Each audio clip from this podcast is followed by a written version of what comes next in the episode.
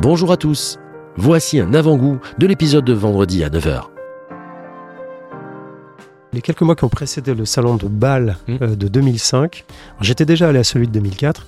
Alors là, je, je- là, je tombais des nues. Je- moi, je- j'avais un- une petite chambre d'hôtel miteuse qui sentait la clope en bout de piste de l'aéroport. ça fait des histoires à raconter après, c'est trop bien.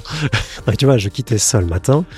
J'arrivais dans ce truc qui dégueulait de luxe dans tous les sens avec des, des, euh, Ouais. des, des stands sur trois Ah, étages de, de 5000 mètres carrés. euh, et puis du champagne à gogo, des trucs, des choses comme ça. Enfin, je- moi, j'étais Des encore coups de jeune. s'il en pleuvait, du champagne à gogo, une moquette épaisse dans laquelle tu t'enfonces et, et des montres à 200 000 partout. Quoi. Enfin, je la ça. fais, mais c'est quasiment ça. Après l'avoir harcelé pendant euh, quelques mois par mail, j'ai pu rencontrer Bruno Bellamiche, qui est l'un des deux Ah. créateurs de Bell Ross, et qui m'a donné ma chance en me confiant le design d'un bracelet en caoutchouc. Alors, Tu rentré par la porte du bracelet en caoutchouc chez.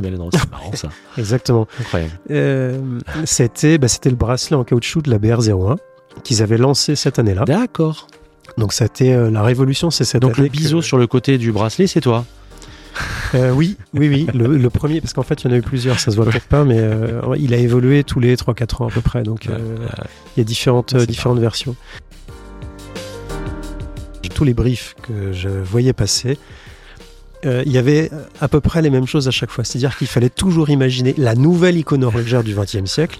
Donc, il fallait euh, se faire, euh, il fallait faire une Richard Mille, une J12 ou une BR01, ou enfin des trucs Ouais. très très identitaires. Hmm. Et il fallait que ce soit qu'on puisse la vendre très cher et que ce soit pas cher à fabriquer par contre. Faire qualité perçue au top, mais pas cher ça, à fabriquer. avec des grosses marges et tout. Ouais. Donc c'était c'était des briefs que je voyais très très souvent. Ouais. À ce moment-là, je, je pourrais dire mais pourquoi je, moi j'arrive avec un nouveau projet où je vais produire des montres? Parce que finalement la montre la plus euh, C'est celle qu'on éco-responsable ne fait pas. c'est celle qu'on fabrique pas exactement. Ou alors c'est une montre euh, vintage.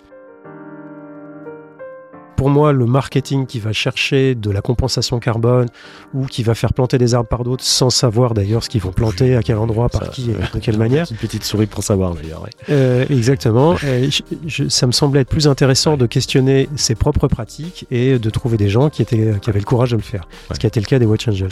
Je vous dis à vendredi 9h pour l'épisode intégral.